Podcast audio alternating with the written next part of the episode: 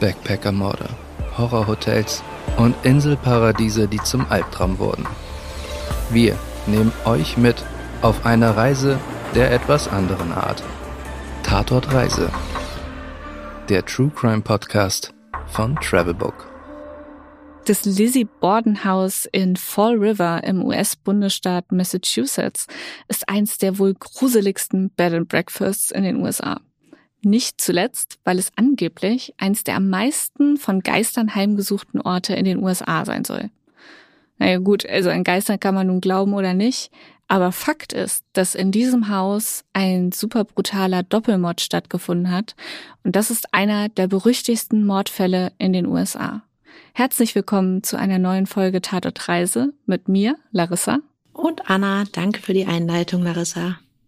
Ich freue mich auf jeden Fall, dass du heute zum ersten Mal bei uns im Podcast zu Gast bist, liebe Anna, und auch, dass wir über dieses super spannende Haus reden, denn nicht nur der Fall ist ja sehr bekannt, sondern sogar das Haus an sich auch. Das war ja schon seit einigen Jahren ein Bed and Breakfast und seit einigen Monaten wurde es dann ja auch verkauft und zwar in ein ganz bestimmtes Unternehmen, die US Ghost Adventures. Und das ist eben ein Unternehmen, das da jetzt Touren und Veranstaltungen und Übernachtungen in diesem, in diesem Mörderhaus anbietet. Also nicht nur die Historie ist interessant, sondern auch das, was heute dort eben passiert. Und ich freue mich, dass du da heute ausführlich mit mir drüber sprichst, Anna. Oh ja, ich freue mich auch. Das Haus hat wirklich eine krasse Geschichte und wir tauchen da gleich mal ein. Super.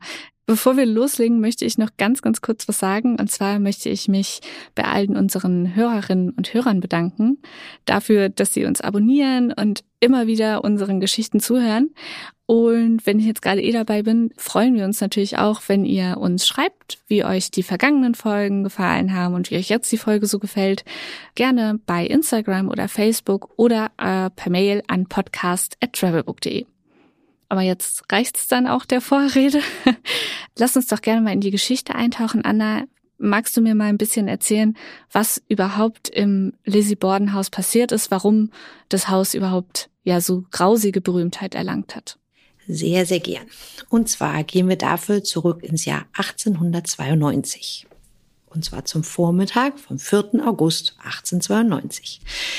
Zu diesem Zeitpunkt haben Andrew Borden, seine zweite Frau Abby und seine beiden erwachsenen Töchter Emma und Lizzie, 41 und 32, in dem Haus gelebt und zusätzlich noch die Hausangestellte Bridget Sullivan. So, am Morgen dieses 4. August geht Abby zwischen 9 und 10.30 Uhr ins Gästezimmer im zweiten Stock. Da will sie das Bett machen, weil in der Nacht davor John Morse drin geschlafen hatte. Das ist der Bruder von Andrews verstorbener erster Frau Sarah. Und dort in diesem Gästezimmer wird Abby dann von ihrem Mörder überrascht. Der oder die kommt also in das Zimmer, fackelt anscheinend nicht lange und später wird Abby dann tot zwischen Bett und Kommode gefunden, erschlagen mit einem Beil. Der Mörder oder auch die Mörderin wollte da anscheinend ganz sicher gehen und hat ganze 19 Mal auf Abby eingeschlagen. Oh, wow. Ja, das hat dann aber zuerst einmal niemand gemerkt. Andrew, Emma und John waren zu dem Zeitpunkt nicht im Haus und nur Lizzie und Bridget waren da. So, dann kommt um 10.30 Uhr Andrew nach Hause. Andrew ist der Vater der Vater. der Familie. Genau, mhm. das ist der Vater. Und da gibt's dann anscheinend Probleme mit dem Türschloss. Und zwar soll Bridget angeblich versucht haben, die Tür zu öffnen. Währenddessen soll aber Lizzie oben auf der Treppe gestanden haben, in dem zweiten Stock, also da, wo die tote Abby schon liegt, und irgendwie sehr gruselig gelacht haben. Naja. Andrew kommt dann irgendwie ins Haus, legt sich zum Mittagsschlaf auf ein Sofa im ersten Stock und da will ihn Lizzie dann später gefunden haben, ebenfalls mit einem Beil erschlagen. Lizzie ruft dann nach Bridget, die sich oben hingelegt hat im dritten Stock, weil es ihr nicht so gut ging und anscheinend nichts von dem Mord mitbekommen hat. Und dann läuft Bridget aber los und holt einen Arzt, helfen kann der dann aber auch nicht mehr. Boah, also es sind jetzt zwei Menschen auf ganz schön brutale Weise in einem ziemlich kurzen Zeitabstand im Haus ermordet worden das ist ja erstmal schon, ja, das muss man erstmal verdauen. Wie geht's jetzt weiter? Also dann kommt die Polizei ins Haus, schaut sich natürlich am Tatort um, macht Fotos, übrigens super gruselig. Die kann man sich angucken, diese Tatortfotos, und zwar auf lizzieandrewborden.com. Aber ja, sie sind gruselig. naja, und die Polizei verhört dann natürlich Lizzie und Bridget. Und es sieht dann schnell so aus, dass Bridget ja nichts mit dem Mord zu tun hat, weil sie wirklich nichts, oder mit beiden eigentlich, weil sie nichts davon mitbekommen hat. So, als Abby ermordet wird, will, sagt sie, hat sie draußen Fenster geputzt. Und als Andrew ermordet wird, lag sie eben oben im Bett. Lizzie hingegen erzählt mehrere Sachen, die ziemlich komisch klingen. Zum einen sagt sie, hat sie dem Vater beim Heimkommen geholfen, die Stiefel auszuziehen und gegen Hausschuhe auszutauschen. Ja, nun, die Stiefel hatte der Tote aber noch an, als die Polizei kommt. Also super unsinnig eigentlich. Ja, ja, total. Dann erzählt sie, dass sie zur Tatzeit des Mordes in der Scheune gewesen ist. Nun liegt in dieser Scheune aber eine riesig dicke Staubschicht. Wäre da wirklich jemand in der Scheune gewesen, hätte man also Fußabdrücke finden müssen. Insgesamt finden die Polizisten die Aussagen von Lizzie ziemlich komisch und gleichzeitig auch Lizzie viel zu ruhig dafür, dass ihr Vater und ihre Stiefmutter gerade ermordet wurden. Trotzdem wird aber erst einmal angenommen, dass ein Dritter das Paar ermordet hat. Wenig später nimmt die Polizei dann auch einen portugiesischen Immigranten fest, der stellt sich aber schnell als unschuldig heraus. Der Verdacht liegt dann schnell auf Lizzie und sie wird vor Gericht geladen. Da beteuert sie weiter ihre Unschuld, verhaspelt sich aber und widerspricht ihren eigenen Aussagen. Ein anderes Indiz ist für die Polizei übrigens, dass sie anscheinend zu keiner Zeit auch nur eine Träne für ihren Vater oder ihre Stiefmutter vergossen hat. Oh, diese ganze Geschichte klingt ja schon ziemlich heftig. Und ist Lizzie dann jetzt dafür verurteilt worden? Weil, also es gab ja offensichtlich Anzeichen dafür, ähm, dass sie irgendwie Dreck am Stecken hatte. Ja, es gab Anzeichen, es gab einige Beweise, die dafür sprachen. Viele haben sie auch für die Mörderin gehalten, aber verurteilt worden ist sie nicht. Okay, du hast gerade gesagt, es gab ja auch tatsächlich Beweise.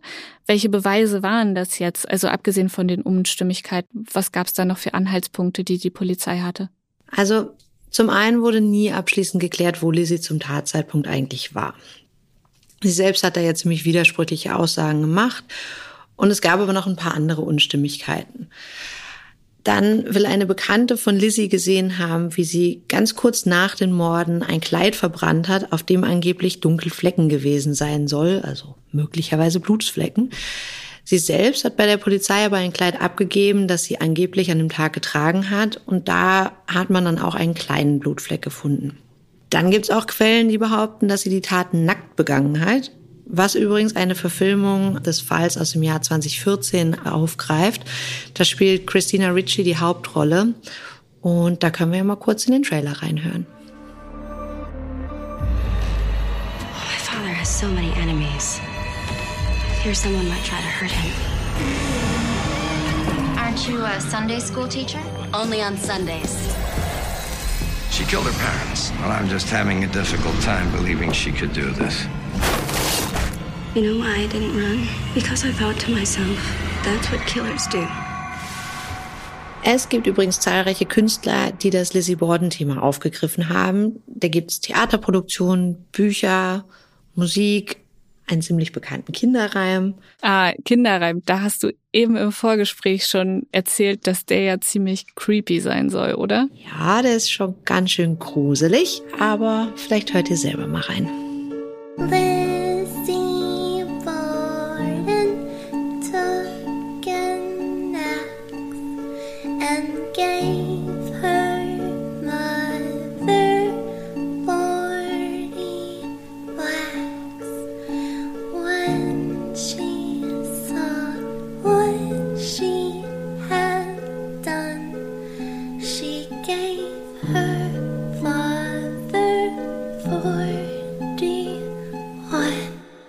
Okay, also ich finde das einfach nur unfassbar gruselig.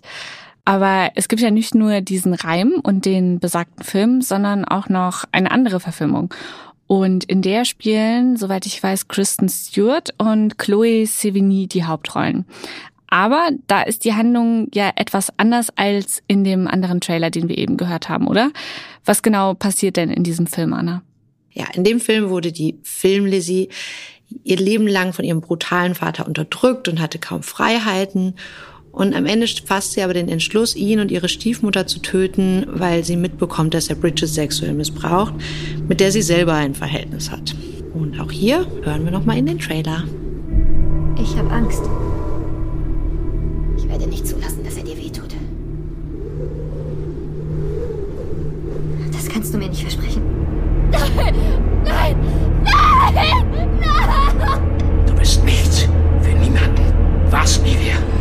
Sein.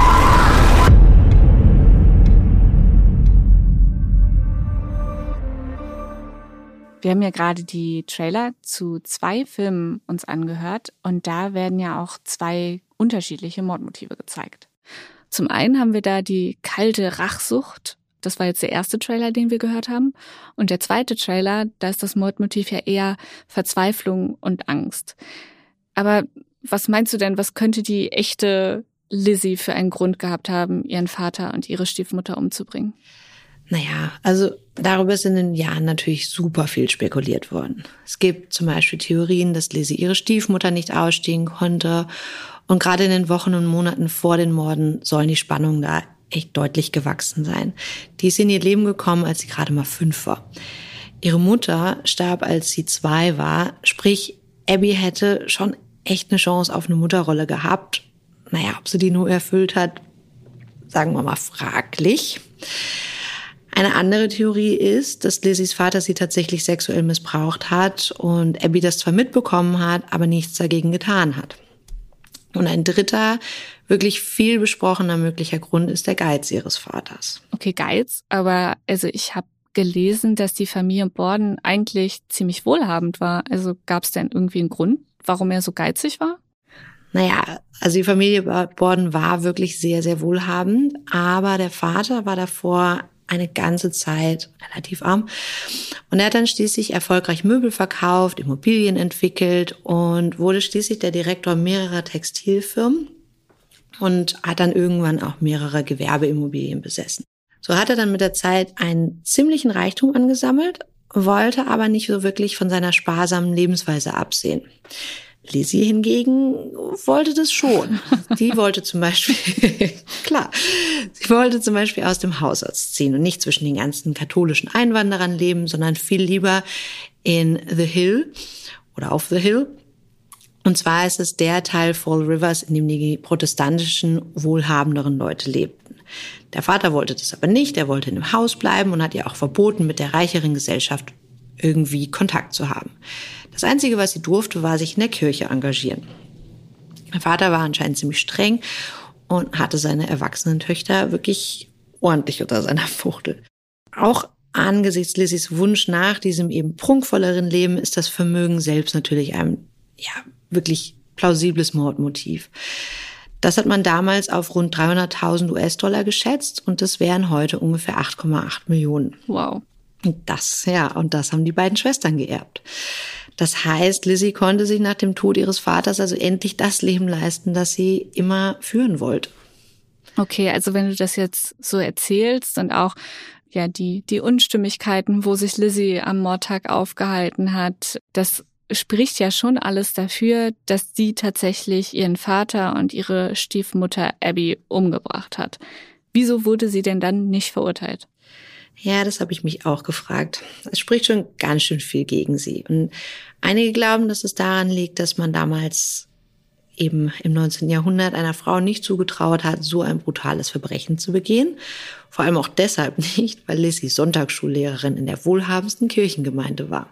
Da passt das Bild einer brutalen Mörderin natürlich nicht so richtig zu. Ja, kann man sich natürlich vorstellen. Also nur weil ich in der Sonntagsschule unterrichte, kann ich natürlich niemanden umbringen. Absolut logisch. Eben. Außerdem bist du ja auch noch eine Frau und damit kannst du es sowieso schon mal gar nicht. Selbstverständlich. ja. Andere haben auch geglaubt, dass die riesige Unterstützung, die Lizzie ähm, bekommen hat, was damit zu tun haben könnte. Und zwar haben sie viele Leute aus der reicheren Gesellschaft halt wirklich rund um die Verhandlungen sehr, sehr unterstützt. Da gab es dann richtig Proteste für ihre Unschuld. Und es gab eben auch einige, die für Lizzie ausgesagt haben. Zum Beispiel den Hausarzt, der will ja angeblich Morphium gegeben haben zur Beruhigung. Und dadurch ist dann wieder ihre extreme Ruhe und auch die verwirrten Aussagen besser zu erklären. Dann hat ihre Schwester Emma ausgesagt, dass es da überhaupt gar keinen Groll mit der Stiefmutter gegeben hätte. Und Lizzie hat sich natürlich dann auch richtig gute Anwälte geleistet. Das hat natürlich auch geholfen. Die Jury hat sie dann schließlich freigesprochen, obwohl immer noch davon ausgegangen wurde, dass sie schuldig ist. Ich habe dazu mal mit Lance Saal besprochen. Und zwar ist es der Gründer und Präsident der US Ghost Adventures, also den aktuellen Besitzern des Lizzie Borden Hauses. Und das sagt er. Obviously, I think if we had you know, a Sherlock Holmes or a modern day police officer come across the scene of a crime. Wenn es damals eine Art Sherlock Holmes oder einen einfachen Polizisten, wie wir ihn heute kennen, am Tatort gegeben hätte, wären natürlich alle Schaulustigen aufgefordert worden, das Haus zu verlassen, um den Tatort nicht zu zerstören. Man hätte die gängigen Protokolle beachtet und zum Beispiel Fingerabdrücke genommen. Die Unterstützung war damals einfach nicht besonders gut und das hat Lizzie Borden später geholfen, auch freigesprochen zu werden. Aber der Fall wurde nicht nur von den Polizisten sehr schlecht gehandhabt, sondern auch seitens der Ermittler und Strafverfolger. Aus heutiger Sicht war es eine sehr schlampige Anklage. Lizzie Borden selbst hatte zwei großartige Verteidiger. Einer war früher Gouverneur, der andere einer der Top-Anwälte der Stadt. Und auf der Gegenseite der städtische Staatsanwalt, der auch nicht besonders gut war. So hat die Staatsanwaltschaft beispielsweise als einer der Begründungen für Lizzies angeblichen Mord den Fall einer Verwandten aus dem Jahr 1840 angebracht. Diese Frau warf damals drei ihrer Kinder in den Brunnen und brachte sich selbst um. Sie litt scheinbar an postportalen Depressionen. Die Staatsanwaltschaft nutzte das und spielte darauf an, dass alle Frauen in der Borden-Familie verrückt seien. Aber die Frau, die diese Dinge getan hatte, war keine Blutsverwandte der Bordens, sondern nur angeheiratet. Das meine ich mit schlampiger Anklage. Wasn't even born by blood, she was born by marriage.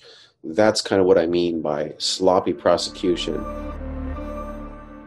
Also dieser Lenz, mit dem du gesprochen hast, sagt ja jetzt, dass er auch denkt, dass sie die Morde eventuell tatsächlich begangen hat. Aber er hat dir ja auch gesagt, dass es für uns heutzutage natürlich einfach ist, sowas zu mutmaßen. Genau. Also es macht natürlich irgendwie Spaß, darüber zu sprechen und Theorien aufzustellen, aber wir leben halt eben auch nicht im 19. Jahrhundert. Wir sind auch nicht Teil der Jury und wir treffen auch nicht die Entscheidung, ob dann am Ende jemand lebt oder stirbt. Denn genau das wäre passiert. Wenn Lizzie verurteilt worden wäre, hätte man sie umgebracht, also hingerichtet. Ja, okay, also man sollte als Jurymitglied wirklich nur jemanden für schuldig erklären, wenn das eben auch wirklich ist. Und ähm, ja, man sagt ja auch im Zweifel für den Angeklagten, ne? Eben. Und wenn es eben keine Zeugen und auch keine eindeutigen Beweise gibt, dann sollte jemand halt auch einfach freigesprochen werden. Und genau so ist es eben passiert. Lissy wurde dann eben auch aus Mangel an Zeugen und Beweisen freigesprochen. Man kann ja jetzt auch vielleicht mutmaßen, dass gerade weil der Fall nie abschließend aufgeklärt wurde, der Fall und auch das Haus heute so begrümt ist, oder? Ja, ganz bestimmt. Die späteren Besitzer haben aber auch einiges dazu getan. Okay, was meinst du damit? Nachdem einige andere Leute in dem Haus gewohnt haben, wurde es schließlich in den 90ern, wie du ja schon anfänglich gesagt hast, in ein Bed and Breakfast umgewandelt. Da lag der Fokus dann natürlich klar auf den Morden. Das Haus wurde fast so restauriert, wie es zur Zeit der Bordens aussah. Klar, die Blutlachen waren natürlich weg und auch ein paar Dinge ausgetauscht, aber eigentlich alle, wurde es alles so rekonstruiert, wie es zur Zeit des Mordes oder der Morde aussah. Das kann aber auch Lance wieder viel besser erzählen als ich.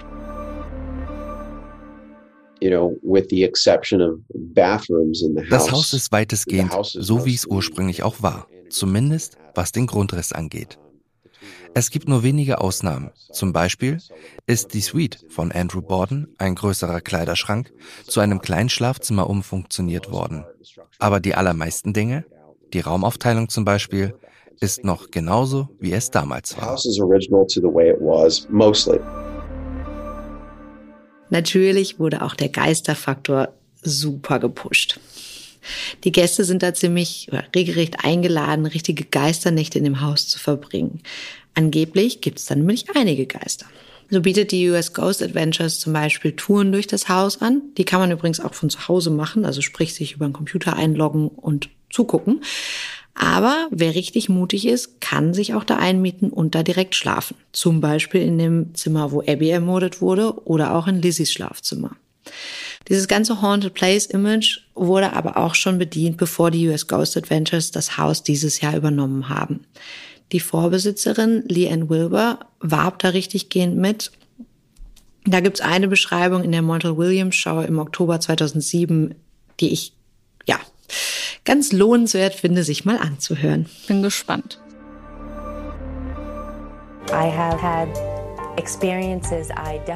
Ich habe Erfahrungen gemacht, die ich definitiv nicht rational erklären kann.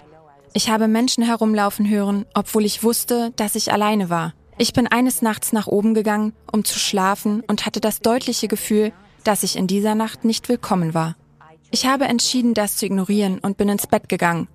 Als ich am nächsten Morgen aufgewacht bin, hatte sich der Schaukelstuhl bewegt.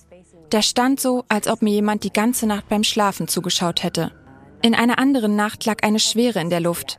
Ich habe in den Flur geschaut und einen Moment gebraucht, um zu realisieren, dass der Schatten, den ich auf der Treppe angeschaut hatte, die Treppe hinauflief. Ja, und anscheinend ist die ehemalige Besitzerin auch wirklich nicht die einzige, die in dem Haus merkwürdige Dinge erlebt hat. Ich habe auch Lance natürlich nach den Geistererfahrungen gefragt und er hatte da auch einiges dazu zu erzählen.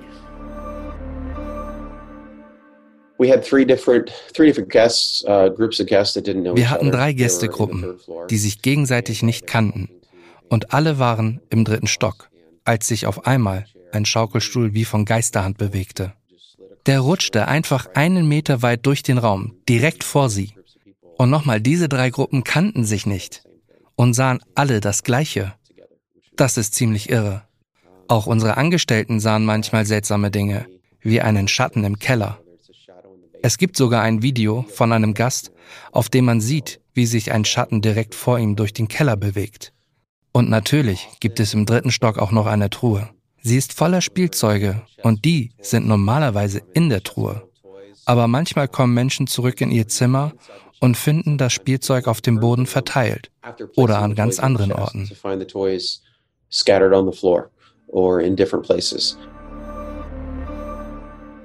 Also das erinnert mich jetzt alles doch sehr an unsere dritte Folge des Axtmörderhaus in Williska. Da gab es ja auch jemanden, der uns von Geistererfahrungen erzählt hat. Und da wurden ja auch diese gruseligen Nachttouren angeboten.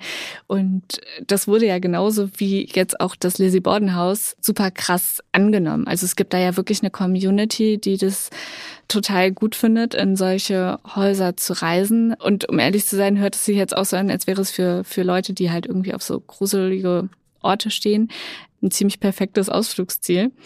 Aber sag mal, wenn ich jetzt irgendwie dahin reisen würde, gibt's noch irgendwas anderes in Fall River, was ich erleben könnte? Also abgesehen jetzt vom Lizzie Borden Haus? Ja, also ich sag mal so, ich glaube, das Lizzie Borden Haus ist schon so ziemlich das Aufregendste, das Fall River dir da zu bieten hat. Ich muss aber auch gestehen, dass ich selbst noch nicht da war. Das heißt, ich habe mich nicht selber umgeschaut und kann es dir nicht aus eigener Erfahrung sagen. Ich habe ein bisschen was dazu recherchiert und ähm, neben diesem super gruseligen BNB gibt's auch noch Battleship Cove. Und das soll ziemlich spannend sein, wenn man sich zumindest für Geschichte, Krieg oder Schiffe begeistert. Und zwar ist Battleship Cove ein Seemuseum und Kriegsdenkmal. Und da kann man sich Marineschiffe aus dem Zweiten Weltkrieg anschauen. Unter anderem steht da das Schlachtschiff USS Massachusetts. Und das lohnt sich wahrscheinlich dann schon sehr, wenn man schon mal da ist. Und sowieso die Umgebung von Fall River finde ich persönlich auch sehr spannend. Und zwar liegt in der Nähe Providence, Cape Cod liegt da und Boston ist halt auch wirklich gar nicht weit entfernt. Also man kann da schon mal vorbeifahren, auf jeden Fall. Oder umgekehrt, wenn man jetzt mal nach Corona einen Städtetrip nach Boston plant, kann man vielleicht einfach mal nach Fall River rüberfahren und sich das Lizzie Borden Haus anschauen. So oder so, ob man jetzt hinfährt oder nicht, fand ich den Fall sehr, sehr interessant. Auch, dass es immer noch so oft aufgegriffen wird und ja tatsächlich auch immer noch ein sehr, sehr großes Medienecho hat. Vielen Dank, Anna, dass du dir heute die Zeit genommen hast und uns das alles erzählt hast. Es hat wirklich ja, Spaß gemacht, dir zuzuhören. Vielen Dank dafür. Ja, mir auch. Vielen, vielen Dank und gern bis zum nächsten Mal, Larissa. Bis zum nächsten Mal. Bis dann.